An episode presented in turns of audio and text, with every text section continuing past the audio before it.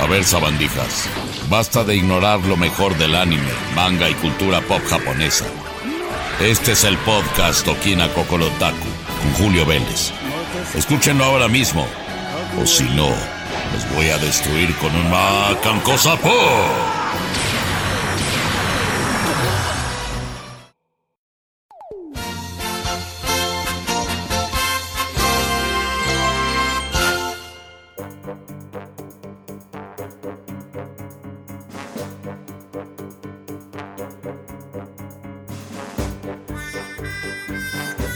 Queridos amigos, ¿cómo están? Soy Julio Vélez y es un gusto saludarlos en este programa número 11, 11 de Okina Kokorotaku. Tenemos muchas sorpresas y muchas cosas interesantes de qué hablarles en esta ocasión. No sin antes recordarles que me pueden seguir en Twitter en arroba Julio Vélez, donde todos los días estoy platicándoles ahí de ñoñada y otaques y media, eh, pues las 24 horas del día y sobre todo escuchando sus comentarios, sus sugerencias y sus peticiones sobre lo que podemos hablar en este podcast de Okina Kokorotaku, con lo mejor del anime en el ayer, el presente y el futuro, lo que viene, lo que va a salir pronto. Estamos muy contentos, queridos amigos, porque les queremos platicar justamente del pasado, de algo muy bonito que tuve la oportunidad de escribir hace muy poquito en Spoiler Time, que es uno de los lugares donde estoy. De hecho, Okina Kokorotaku junto con Jefe Final, que es un podcast de videojuegos también eh, conducido por su servidor. Eh, y otros tantos podcasts de Spoiler Time. Los pueden escuchar si están ahorita en este momento en Spotify y me están escuchando, pues ya saben. Pero también los podcasts de Google, de Apple, de Inbooks y de Intune también pueden escucharnos, suscribirse y recibir su podcast en el caso de Okina Kokorotaku cada 15 días. Justamente vamos a volver a lo mismo porque les estaba platicando de algo que escribí hace muy poquito en Spoiler Time. Y bueno, si no me creen, búsquenle, échenle un ojito ahorita que me están escuchando o cuando terminen de hacerlo en spoilertime.com. Escribí sobre una maravilla que me encantó que apareció hace tan solo unos días en Prime Video. Si ustedes tienen su conexión, su membresía Amazon Prime, pues automáticamente tienen acceso a Prime Video, donde hay un montón, montón, montón de series, de películas y constantes estrenos, producciones originales, etc. Pero su catálogo de anime a mí me encanta porque meten cosas a la Okina Kokorotaku del pasado, del presente y lo más nuevo, por supuesto. Las cosas que se van estrenando, estoy esperando con mucha ansiedad la temporada 2 de, de, Fire Force tienen toda la 1 y entonces tienen estrenos constantes. Pero también tienen cosas clásicas y eso a mí me encanta porque me encontré con una joyita que van a escuchar nuestros amigos retro, los, los que tienen el cocoro más en los 70s y 80s, la abeja maya. Escucharon bien, la abeja maya está disponible completita.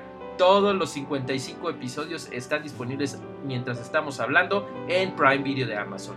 ¿De qué se trata? Bueno, la abejita es una abeja bebé que no encuentra a su mamá, que se siente ella muy libre, muy independiente, y pues una abeja es todo menos eso, ¿verdad? Entonces hay un secretito detrás de ella y ella entonces empieza a buscar cuál es la razón de su existencia. Se hace de un amigo sanganito que se llama Willy y entonces ahí están avanzando y conociendo todo el mundo de los insectos hay maravillas y cosas muy bonitas que vas aprendiendo a lo largo de la serie sobre el mundo de los insectos, por supuesto, la naturaleza pequeña, pero también con valores muy importantes de la amistad.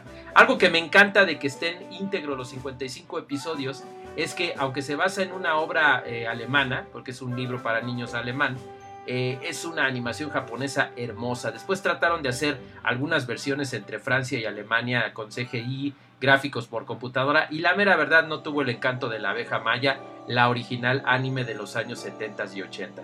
Es una maravilla, ya pueden ustedes encontrarla en este momento y nada que ver con otras películas o series de abejas como B-Movie que tiene más o menos una premisa que le copia a la abeja maya, pero bueno, el doblaje está maravilloso porque a mí me encanta. Ah, es que este es un detalle, ¿eh? Los 55 episodios tienen el doblaje original de los años 80.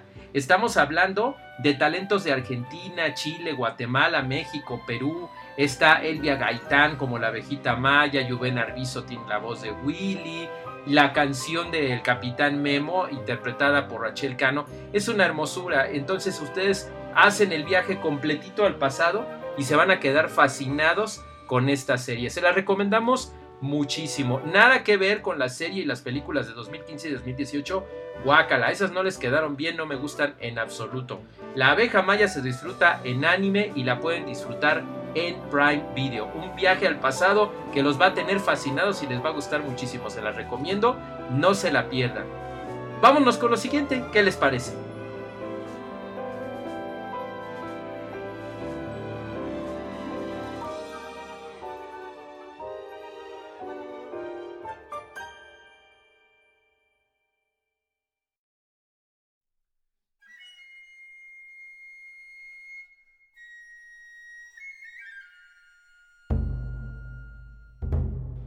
Y bueno, viajamos por el tiempo directamente al presente con lo de vanguardia, con lo más nuevo. Y es que fíjense que finalmente y después de una larga espera, Netflix tiene el estreno exclusivo de los 10 episodios que conforman la miniserie anime Japón se hunde 2020.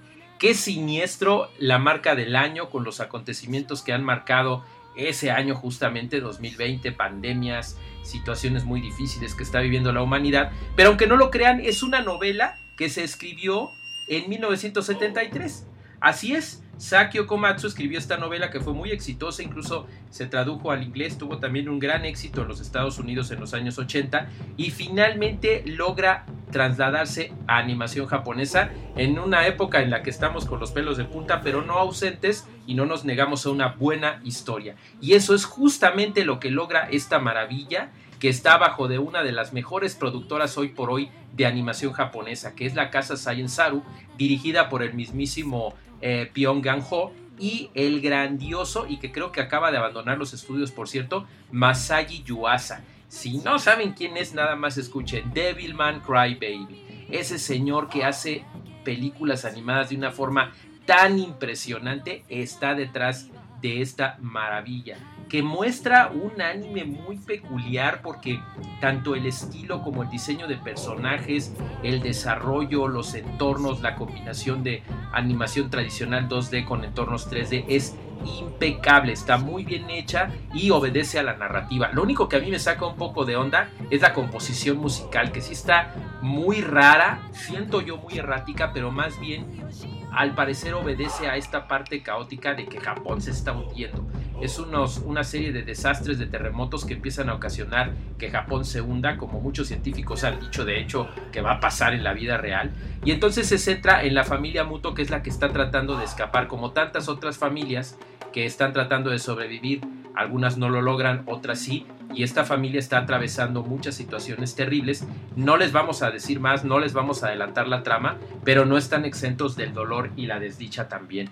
Es una historia impresionante, principalmente se enfoca en la adolescente, en la hija mayor Ayumu, pero todos los integrantes de la familia tienen su spot y junto con personajes muy peculiares que se van uniendo, que se van eh, separando y uniendo de, de acuerdo conforme va avanzando la historia y que definitivamente tiene un toque moderno, muy siniestro porque se escribió hace muchos años ya, hace casi 50 años, pero tiene una validez muy preocupante. ¿Van a disfrutarlo? Sí, van a estar con las uñas ahí metidas en el sillón, en el sofá de la sala del estrés y todo, pero vale la pena que ustedes la vean. Les recomiendo que la vean en japonés. El doblaje deja muchísimo que desear, pero en japonés está excelente y las actuaciones son increíbles. La música, les digo, está un poquito extraña, esa sería la palabra correcta, pero en general se van a llevar una buena impresión de anime de gran calidad que está llegando a Netflix. Basta de decirle anime a lo que no lo es. Este es anime porque está hecho en Japón,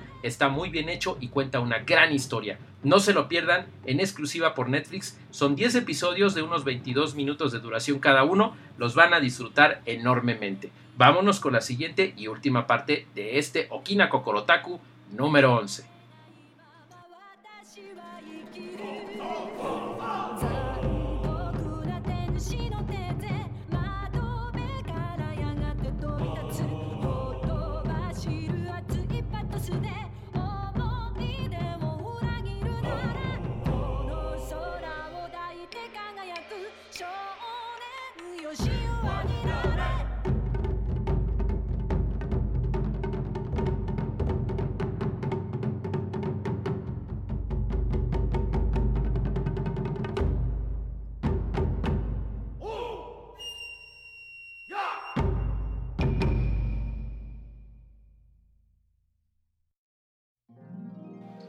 Y para despedirnos con broche de oro, amigos de Okina Kokorotaku, les tenemos que actualizar sobre la existencia de propuestas de streaming en América Latina. Por supuesto, seguramente ya están enterados del reciente anuncio y confirmación por parte de Funimation de que van a tener su plataforma disponible tanto para México como para Brasil diciendo que justamente los fans de América Latina son los más demandantes en anime de calidad y anime original. Por supuesto, su catálogo es tremendo y van a traer cosas impresionantes. Y aunque nos da tristeza que para los amigos de América Latina, que no sean estos dos países que nos estén escuchando, quizás sea triste pensar que no, pues no va a llegar acá. Pero bueno, piensen en esto.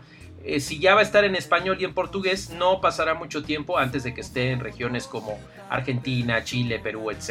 Eh, esperemos que así sea.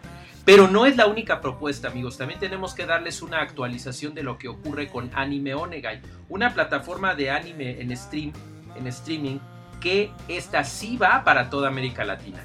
Es cierto que han ido un poco lento, ha habido algunas eh, situaciones llamadas pandemia que han atrasado el proyecto en diferentes maneras. Ya tienen su tienda en línea, ofrecen cosas muy interesantes. A mí algunas se me hacen un poquito caras, pero bueno, ahí está la oferta y son cosas de Japón. Así es que ahí está lo que queríamos, que hubiera más propuestas. Pero además de eso, su objetivo principal es una plataforma de streaming. Entonces, lo que han anunciado recientemente mediante su mascota virtual que se llama Niami G, eh, pues es el, el hecho de que van a tener o están esforzándose por no solo tener un ah, catálogo robusto, sino también con series y películas dobladas en español latino. Esta es una de las razones del retraso, como menciona la mascota Niami, porque justamente están haciendo todos los arreglos con estudios que son de la marca japonesa, de Anime Onegai, ahí les pertenece. Acuérdense que Anime Onegai está realizado directamente por japoneses, pero es una plataforma para América Latina. O sea, va a estar hecho en español, eh, está, hay un equipo de producción en México, eh, o sea, eh, los estudios de doblaje están en México también. Bueno, está interesante porque esto va a traer una propuesta muy interesante que seguramente conforme vayan avanzando los meses y se desarrolle o salga la fase beta, muchos de ustedes que nos están escuchando van a poder probarlo. Síganme en, arroba Julio Vélez porque yo voy a estar regalando de hecho accesos a la beta en el momento que ellos lo determinen eh, va a estar muy padre, se van a ir sabiendo cosas como el costo de la plataforma y todo, pero yo creo que cuando probemos la fase beta de, esta plataforma, ahí realmente vamos a decir, ¿sabes qué? Está muy cañón, está muy bueno y creo que sí va a ser una buena oferta. De entrada, a mí me gusta más la mascotita de Anime Onegai que la de Crunchyroll, por ejemplo, este Gime no, no, no les, o sea, tiene años que existe, el personaje está hermoso, está entrañable, pero ni siquiera ha hablado. Y esta monita de anime Onegai, pues sí está hable y hable y está bonita y está bien hecha. Entonces, creo que van bien, creo que van a su paso. Lamentablemente, ninguno de nosotros planeó una pandemia de esta escala, un, virus que estuviera eh, acosando a la humanidad. Pero eh, aún así está el empeño, sobre todo que Japón sigue viendo hacia acá, a pesar de las circunstancias y a pesar de lo que está ocurriendo. Así es que no le pierdan la pista. Anime Onegai va a tener mucho de qué hablar y se los vamos a informar aquí, por supuesto, en Okina Kokorotaku. También síganme, por favor, en arroba Julio Vélez. Ahí seguiré platicando de torpeza y media de aquí a que nos volvamos a escuchar cuando sea Kokina Okorotaku número 12, que será dentro de 15 días, primero Dios. Mientras tanto, suscríbanse por favor en Spotify, en Apple, en Google, en Inbooks, en TuneIn. Todos esos lugares pueden ustedes descargar, suscribirse al podcast y escucharlo bien a gusto, saber lo mejor del anime y manga, pasado, presente y futuro. Y bueno, este mes eh, que va a, continuar, quizás no tengamos Otakushi en la revista Cine Premier, pero pueden seguirme leyendo en Spoiler Time, en el mismo Cine Premier con reseñas de videojuegos y otro proyectito por ahí que ya luego les estaré platicando. Soy Julio Vélez, queridos amigos, síganme, una vez más se los digo, en arroba Julio Vélez en Twitter. Esto fue Okina Kokorotaku número 11 y ya saben, hasta la próxima, cuídense mucho.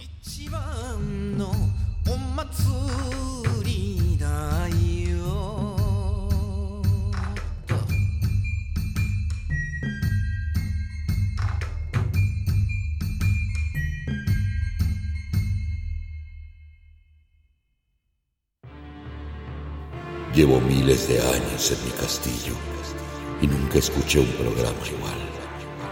Esto fue Okina Kokorotaku y como yo seguramente ya estás enterado sobre lo último en anime, no te pierdas el próximo programa en lo que yo busco cómo derrotar al maldito Trevor Belmont de una vez por todas.